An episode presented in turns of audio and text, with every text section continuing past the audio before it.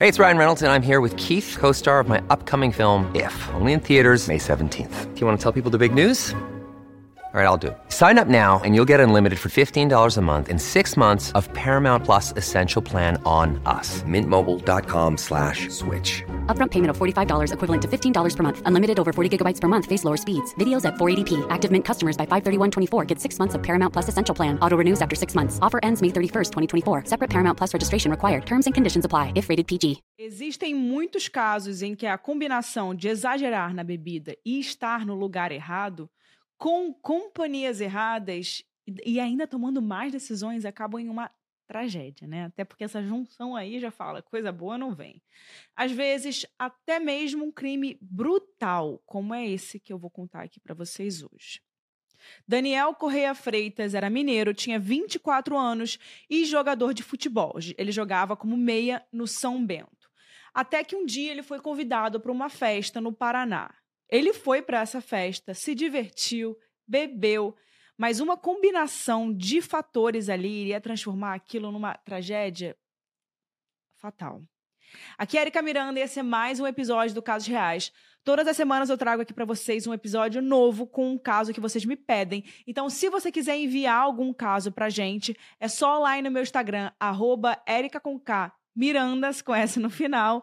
E também você pode mandar lá no site do Casos Reais, que está sempre na descrição desse episódio, ou www.casosreaispodcast.com.br. Por lá eu sempre recebo os pedidos do podcast. E se você quiser apoiar o podcast, tem o link do Apoia-se aqui na descrição, em qualquer lugar onde você estiver ouvindo. Então vamos parar de conversa. Esse é um caso aqui muito pedido e também um caso que, nossa, me embrulha o estômago e também não só isso. Eu, fica, eu fiquei muito doida nesse caso. Quando eu comecei a pesquisar, eu não conseguia parar de pesquisar esse caso. Tem muitas mensagens, tem muitos arquivos, tem muitas coisas que a gente pode trazer aqui e eu vou trazer aqui para vocês hoje. Então é isso. E esse é o caso do Daniel Freitas.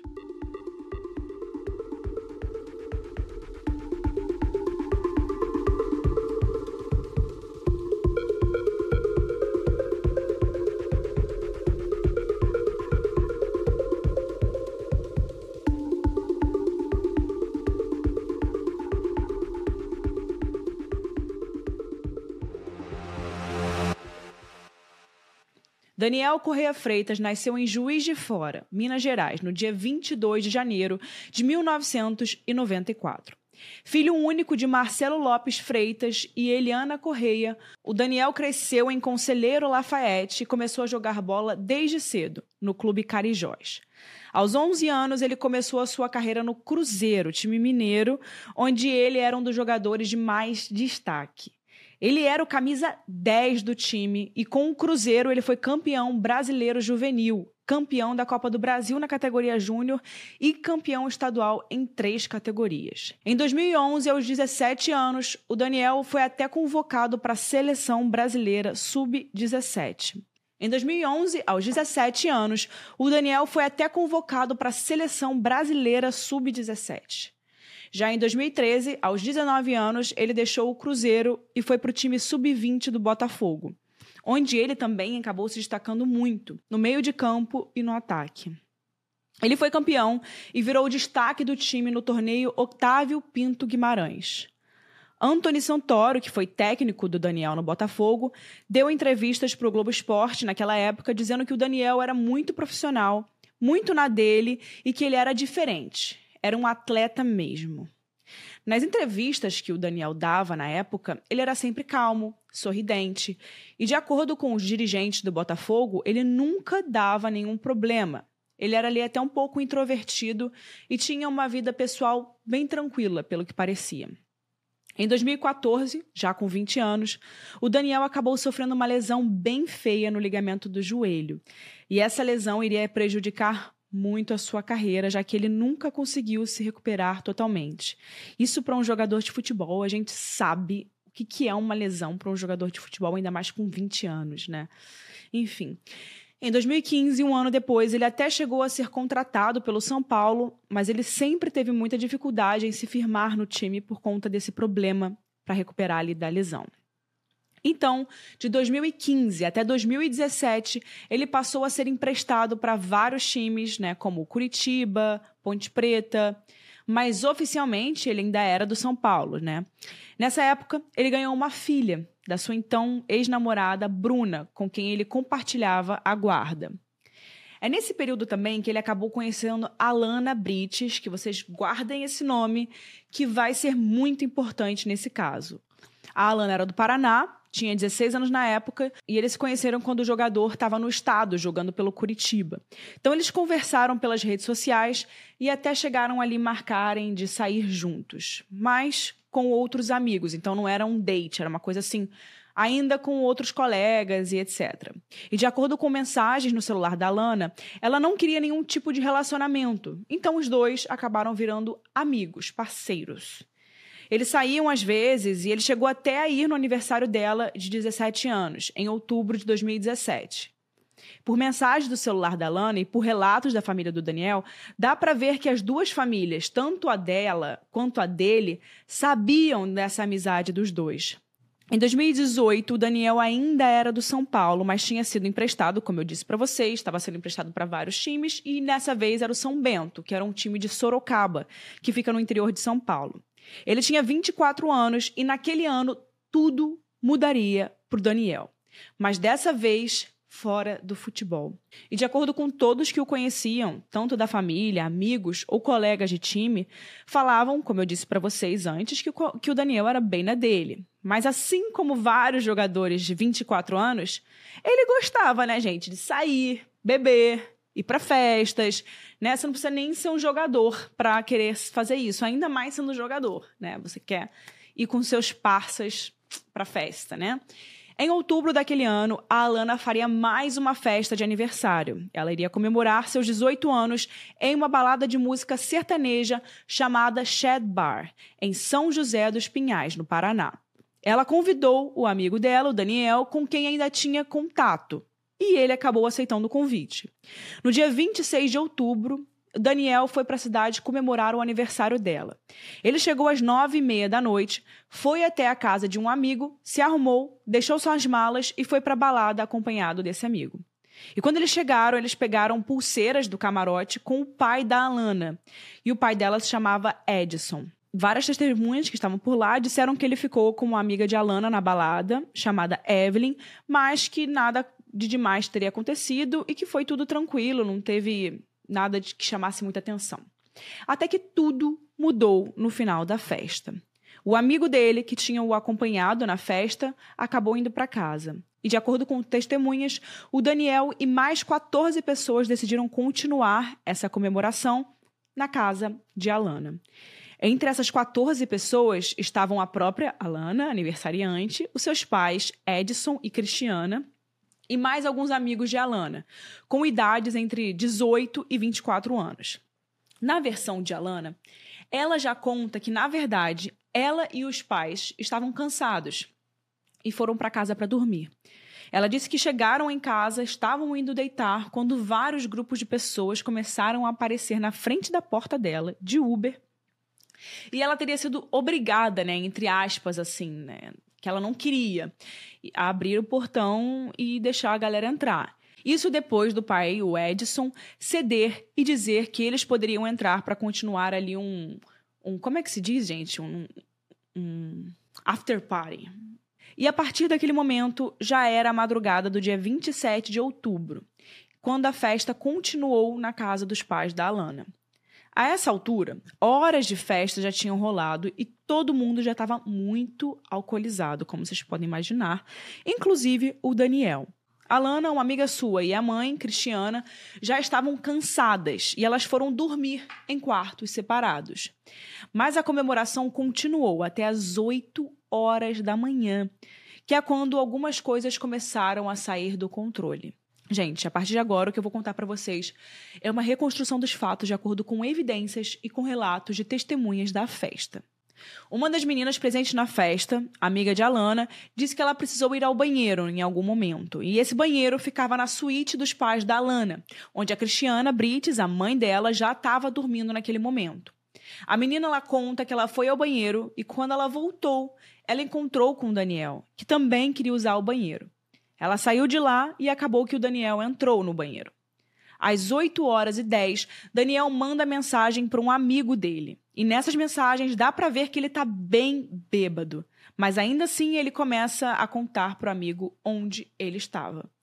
Ele diz que ele fez amizades na balada e que foi para casa de uma menina e que ele iria dormir por lá.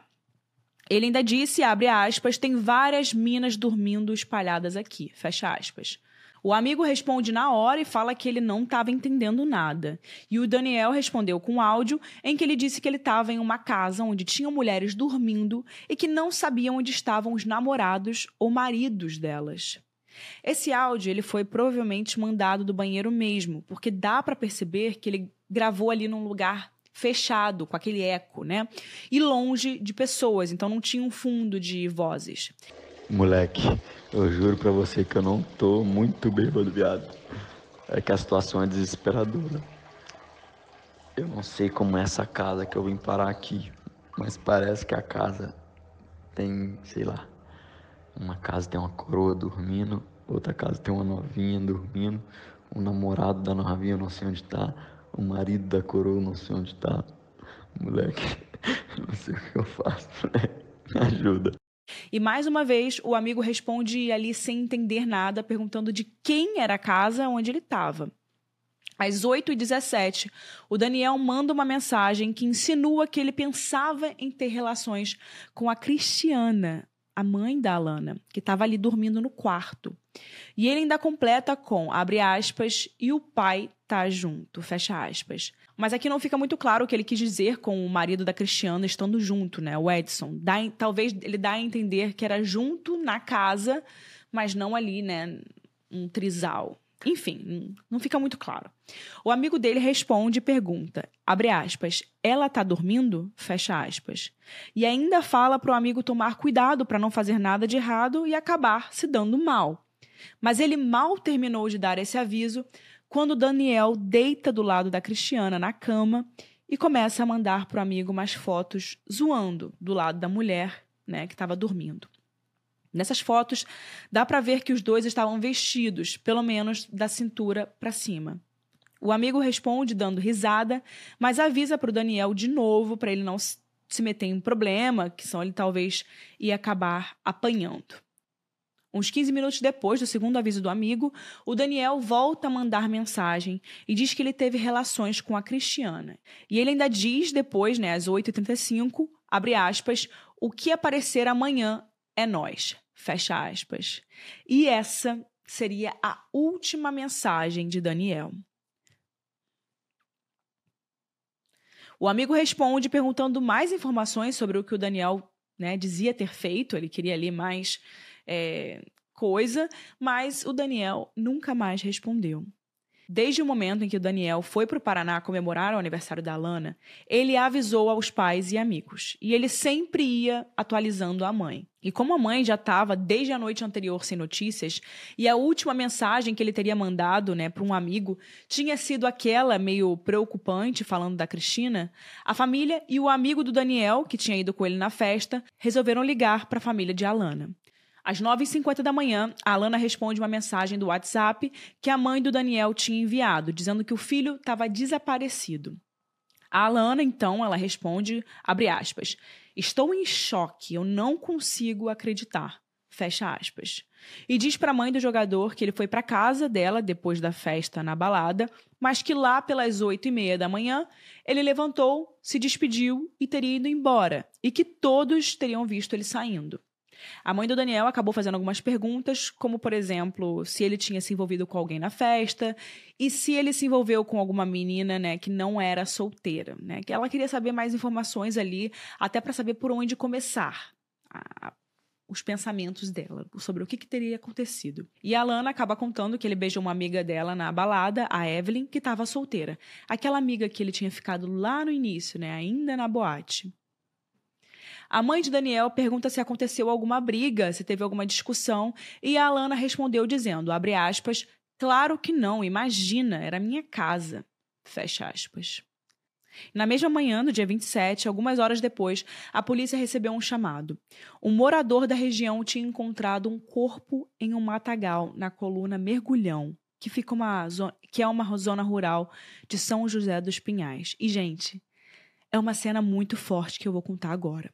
O corpo estava seminu, só com uma camiseta verde e com a garganta cortada de uma forma tão profunda que a cabeça, a cabeça quase se separou do corpo. O homem que encontrou aquele corpo fala que tinha muito sangue por ali, manchando desde a estrada até o local na floresta onde o corpo foi encontrado. E além de tudo isso, o corpo também tinha sido emasculado, ou seja, as genitais foram removidas, o que a perícia determinou ter acontecido depois da morte. Castraram ele ali, depois que ele morreu. Os policiais que chegaram até a cena do crime logo perceberam que o corpo usava uma pulseira, uma pulseira do camarote da balada Shed Bar. E a partir dessa pista eles começaram a investigação. E sim, gente, sim, aquele era o corpo de Daniel, como vocês já imaginam, né? Às duas horas da tarde do dia 27, a polícia deu entrada né, com o corpo no IML de Curitiba. A identidade ainda estava como desconhecido e aparentemente a causa da morte era ferimentos por arma branca. Enquanto isso, a família do Daniel começou a ligar para hospitais, né, buscando por um garoto desaparecido, até que a triste notícia de que um corpo tinha sido encontrado chegou aos pais. E como os pais eles estavam em Minas Gerais, é onde eles né, moravam, um primo do Daniel foi até Curitiba para poder fazer o reconhecimento do corpo. Ao mesmo tempo em que tudo isso acontecia, a mãe do Daniel ainda conversava com a Alana, que parecia estar chocada com tudo aquilo. Então elas estavam em contato, parecia que estava tudo é, né, normal entre a Alana, né? Tava, ela estava respondendo, ela estava respondendo as perguntas, ela estava sendo prestativa. Às oito e meia da noite daquele dia, a Alana mandou alguns hotéis próximos como opção para a mãe do Daniel ficar. Né? E às oito e cinquenta mandou uma mensagem para ela, abre aspas, estou indo com meus pais no ML, fica tranquila, por favor. Se Deus quiser, não vai ser ele. Vamos ter fé, vai dar tudo certo, fecha aspas. Na mesma hora, a mãe dele respondeu, dizendo que o primo do Daniel já tinha ido até lá e que já estava confirmado que o corpo era do Daniel. A Alana mandou alguns emojis de, de, choro, um bonequinho chorando, e falou, abre aspas, meu Deus, eu não acredito nisso, fecha aspas. Mas a essa altura, a Alana e seus pais já sabiam exatamente o que tinha acontecido. No domingo, um dia depois do Daniel ter sido encontrado, o Edson chegou a ligar para os pais do Daniel, conversou com eles e ainda prestou ali sentimentos. Ai, meu Deus, sinto muito. A Alana também ainda postou uma foto com o Daniel no story dela do Instagram e escreveu, abre aspas, meu coração chora, eu não tenho palavras para expressar o que eu estou sentindo, meu amigo. Luto. Fecha, fecha aspas. Além disso, também foram encontradas mensagens da Alana para a mãe do Daniel perguntando informações sobre o velório mas também foram encontradas mensagens para um amigo, um dos que estava na festa. Nessas mensagens, ela combina de conversar com ele e mais alguns amigos em um shopping no dia seguinte, segunda-feira. E ela fala que, abre aspas, queria chamar eles para uma festinha, fecha aspas, pessoalmente. E câmeras de segurança desse shopping registraram esse encontro em que aparecem Edson Cristiana, Alana e mais três homens sentados na praça de alimentação combinando algo. Mais tarde, a polícia veria esse momento ali como um encontro dos envolvidos para bater as versões sobre a morte do Daniel e formar ali, né, um depoimento muito parecido. Na quarta-feira, dia 31 de outubro, aconteceu o velório do Daniel no ginásio poliesportivo de Conselheiro Lafayette, onde o garoto tinha começado a jogar futebol. O funeral estava cheio de familiares, vizinhos, amigos e ex-colegas de time. Nesse mesmo dia, câmeras de segurança de uma loja de eletrônicos mostram o Edson e a Cristiana Brites levando o celular dele para conserto, dizendo que tinha um problema no áudio do aparelho. Mais tarde, a polícia disse que isso foi feito para restaurar o celular de Edson e apagar dados e aplicativos. Enquanto isso, em Curitiba, a polícia investigava tudo o que poderia ter acontecido. Entrevistava a Alana, seus pais e outras 20 testemunhas que estavam na balada ou, né, depois na festa da casa. E com isso, a polícia montava um cenário. Aos poucos, várias testemunhas começaram a dar suas versões e tudo ficou mais claro. Até que uma das testemunhas, que foi essencial para a polícia, finalmente falou a verdade. Que Daniel estava no quarto com a Cristiana quando ele foi agredido e depois assassinado por Edson, com a ajuda de três colegas da Alana. E essa testemunha ainda conta que o Edson procurou ela e outros que estavam na casa naquela manhã e pediu para que todos não falassem nada sobre o que viram. Agora, a polícia sabia que aquele se tratava de um caso passional por parte do Edson. E tudo iria se confirmar no dia seguinte, 1 de novembro, quando o Edson foi até a delegacia e admitiu o crime, que eu vou contar agora para vocês. Tudo teria acontecido naquela manhã da festa, né? Aquela madrugada depois da balada. Logo depois que o Daniel, logo depois do Daniel ter mandado para um amigo as fotos deitado do lado da Cristiana. E eu já vou dizer que existem algumas versões do que teria acontecido em seguida, né? Então, o Edson ele diz que uns 40 minutos depois da festa ter começado na casa, ele ouviu a sua esposa Cristiana gritar no quarto. Ele fala que saiu correndo e que quando ele viu que as, a porta estava trancada, ele arrombou e teria encontrado o Daniel seminu na cama com a Cristiana. E a esposa estava gritando que o Daniel teria tentado violentar ela. Já outras pessoas na festa disseram que não ouviram gritos e que na hora ninguém falou nada sobre uma tentativa de abuso ou da Cristiana ter sido violentada, mas que de fato o Edson e mais alguns colegas da Alana arrombaram aquela porta. Depois, o Edson ainda contaria mais uma versão.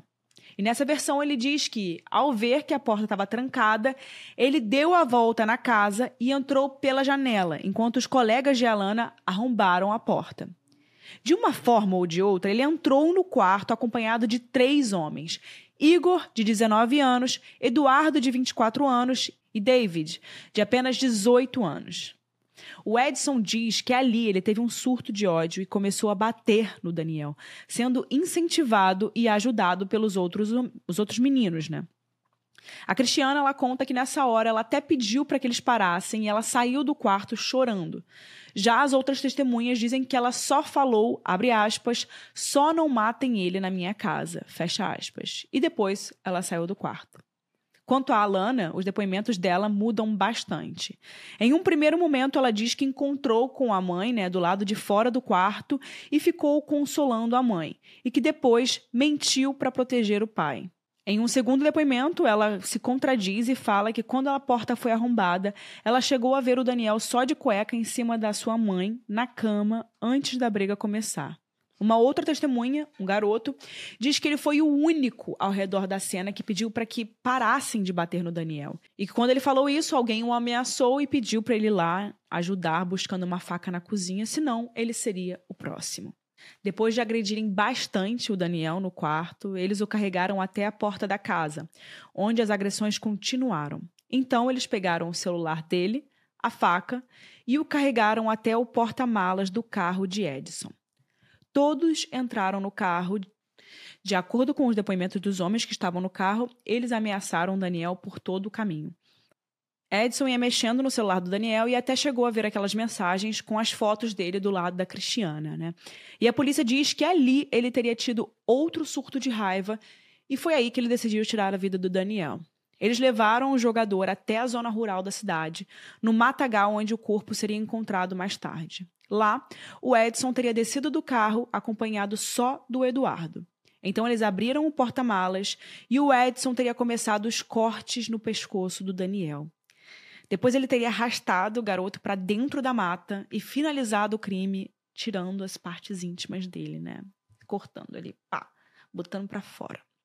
E depois o Edson acabou levando a polícia até um riacho próximo, onde ele fala que se desfez da faca e das partes íntimas que retirou do corpo ali naquele riacho. Depois daquilo, eles voltaram para casa, queimaram o celular de Daniel e o Edson mandou os três outros garotos limparem as manchas de sangue que respingaram pela casa. E quando contou toda a história para a polícia e foi confrontado sobre a brutalidade do crime, o Edson diz que fez o que, abre aspas, qualquer homem faria para defender a sua esposa. Fecha aspas. A perícia investigou a casa da família Brites para poder buscar mais evidências e confirmar essa história. No quarto e em uma parede da sala foram encontrados com luminol alguns respingos de sangue que tinham sido limpados alguns dias antes.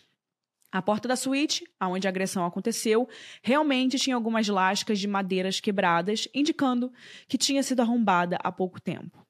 Além de tudo isso, no carro do Edson também foram encontradas com luminol manchas de sangue recém-limpadas. Edson, Eduardo, Igor, David, Cristiana e Alana foram presos pelo envolvimento no homicídio de Daniel Freitas.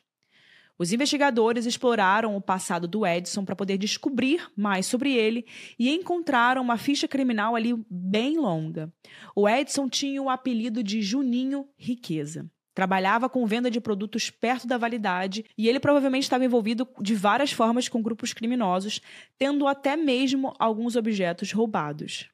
Uma grande questão nesse caso é se a Cristina é se a Cristiana é uma vítima também ou se ela é quem foi a mandante do crime, já que talvez ela teria sido sofrido importunação sexual ou sido violentada pelo Daniel enquanto ela dormia. O que os legistas disseram na autópsia do corpo do Daniel é que o nível de álcool no, no sangue dele era tão alto que eles não achavam que fosse possível ele ter feito nada com a Cristiana, já que o corpo não ia conseguir ter uma ereção, por exemplo. E além disso, também tem muitas contradições nos depoimentos das testemunhas da festa. A própria Cristiana ela fala que acordou com Daniel em cima dela e que ele disse, abre aspas, calma, é só o Daniel. E isso fez com que ela gritasse e chamasse a atenção dos outros na casa. Mas por um outro lado, muitas testemunhas dizem que não ouviram nenhum grito, mesmo a casa estando cheia. De qualquer forma, o que a gente sabe é que por mais ou menos uns 20 minutos, o Daniel e a Cristiana ficaram sozinhos naquela suíte. E o que a polícia tem é o depoimento da Cristiana e aquelas mensagens bem pesadas que o Daniel mandou para um amigo. Edson, Eduardo, Igor e David, eles foram denunciados por homicídio triplamente qualificado, ocultação de cadáver, fraude, corrupção de menor, falso testemunho e por prejudicarem o andamento do processo. Já a Cristiana ela foi acusada de homicídio qualificado, fraude por prejudicar o processo e corrupção de menor. A Alana ela também foi denunciada por fraude e por prejudicar a investigação. Até mesmo a Evelyn, a amiga da Alana, chegou a ser acusada de fraude e de falsos testemunhos porque no início das investigações ela tentou culpar um outro jovem que estava na festa, mas que não tem nenhum depoimento que ligue esse jovem às agressões. E esse garoto, com isso, ele chegou a ser suspeito de ter participado no crime e a promotoria até chegou a pedir prisão preventiva para ele. Mas no fim, ele não foi acusado pelo Ministério Público. Depois das prisões preventivas, no dia 7 de novembro, uma testemunha disse que recebeu uma mensagem de um amigo em comum entre ela e o Edson. E a mensagem era em um tom bem ameaçador, dizendo que a testemunha estaria correndo perigo. No dia 8 de novembro, ainda surge uma nova testemunha, com uma nova versão dessa história. Nessa versão dessa testemunha, o Edson teria consumido muito álcool e várias substâncias, e em um momento ele convidou o Daniel para ficar com a sua esposa, a Cristiana. E os investigadores relacionaram um pouco essa teoria com algumas pesquisas encontradas no celular da Cristiana sobre casas de swing, que são aquelas casas que têm trocas de casal, né? Que fazem ali é, um casal vai ficar com um, um casal fica com outro. Isso sugeria que eles talvez quisessem apimentar a relação dos dois, né? Sugerir alguma coisa a mais. Por que, que isso teria acontecido bem numa época em que ela estava pesquisando isso, sabe? E talvez o Edson poderia ter se arrependido e teve um surto de ciúmes naquele momento. Mas lembrando, gente, isso foi só uma teoria baseada naquele depoimento. Também passaram a surgir alguns boatos, por exemplo, de que a Cristiana e o Edson não tinham um bom relacionamento e que naquela época ela estava pensando em se divorciar dele. Bom, o que realmente a gente tem são depoimentos das testemunhas e as versões da família Brites. O que realmente aconteceu ali nos 20 minutos em que o Daniel ficou no quarto com a Cristiana, né, enquanto ela dormia, A gente provavelmente nunca vai saber, né? Durante o restante de 2018, a Cristiana ainda pediu para responder em liberdade e ela teve seu pedido negado até agosto de 2019. Um mês depois, Alana, David, Igor e Eduardo também saíram da prisão e aguardam julgamento em liberdade. O único que continua preso enquanto aguarda o julgamento é o Edson. Em 2020, foi aberto um processo em que o Edson Brites deveria começar a pagar pensão para a ex-namorada e para a filhinha do Daniel, já que, de acordo com a mãe da menina, elas dependiam do jogador. O julgamento já deveria ter acontecido em 2021, mas ele passou por vários imprevistos no processo que fizeram com que ele fosse adiado. Todos os envolvidos vão ser julgados individualmente. Já a mãe do Daniel, a Eliana, ela pede por justiça, mas ela diz que não sente ódio da família Brites, só pena. Nas palavras dela, eles destruíram a própria família ao destruir a dela. Ela passa bastante tempo com a neta e passou a morar na casa da irmã depois da perda do filho. Ela conta que ela não conseguiu ficar na antiga casa com as medalhas, troféus e todas as lembranças que aquela casa tinha do Daniel, que foi onde ele cresceu. A última atualização que a gente teve sobre o caso foi de fevereiro e março de 2023, quando a equipe de advogados de Cristiana, Edson e Alana renunciou da defesa dos três, ou seja, pediu demissão. Agora a gente fica aqui no aguardo do julgamento para ter um desfecho para esse caso que envolve pessoas tão jovens e um desfecho tão triste, né? Inclusive, nosso propósito aqui com o episódio de hoje é trazer esse caso à tona para que esse julgamento aconteça logo e que, pra, que a justiça seja feita para a família do Daniel, né? Que a gente, família do Daniel consiga seguir em frente, apesar de ser muito difícil seguir em frente. Daniel era pai, amigo, filho e precisa ter um desfecho nessa história. Realmente, a família de Daniel, os amigos, as pessoas que queriam o bem dele precisam realmente é, ter essa história encerrada, né? Para seguir em frente. Bom, sempre no final do episódio eu trago a minha opinião. E nesse caso, a minha opinião é sobre esse caso é uma não sei se vocês vão gostar da minha opinião, mas não tô aqui para dar minha opinião para ser aprovada, né? Eu tô aqui só para dar minha opinião. Eu acho que realmente o Daniel ele fez uma coisa muito ruim. É, tendo entrado naquele quarto, tendo ficado com uma mulher casada. Eu não acho que o Edson tenha pedido para ele para eles terem uma relação, para os três fazerem algo. Eu acho que de fato ele se aproveitou daquele momento, ele estava bêbado, ele não, não sabia muito bem. É, talvez ele, ele sabia o que ele estava fazendo, eu acho, porque quando a gente fica bêbado, a gente sabe um pouco o que a gente faz a gente só não tem noção dos perigos que isso traz, né? A gente meio que perde a noção é, de medo. Você, você perde um pouco medo quando você tá realmente bêbado.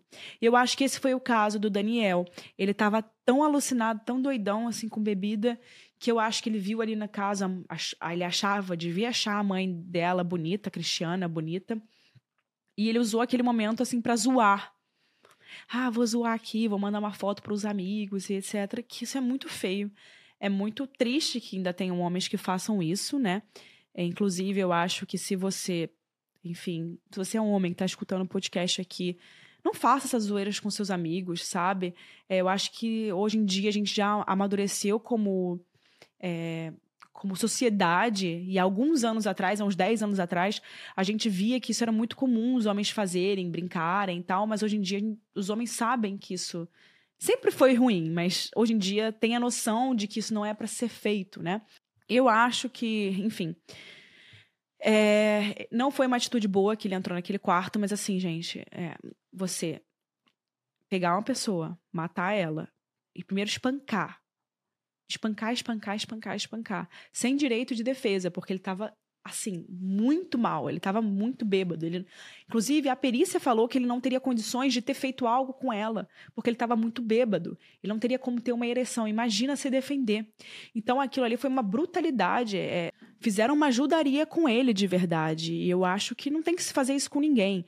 É, você tirar a vida de uma pessoa, cortar as partes íntimas, é espancar. Mas, gente, não, não tem nada que justifique isso. Teria, ah, tá com a minha mulher, etc tal. Dá uma porrada nele, fala, nunca mais volta aqui, você tá maluco? Mas agora, fazer o que fizeram com o Daniel é, assim, muito absurdo. Mas também dá pra ver pelo, pelo histórico do Edson. Enfim, essa é a minha opinião.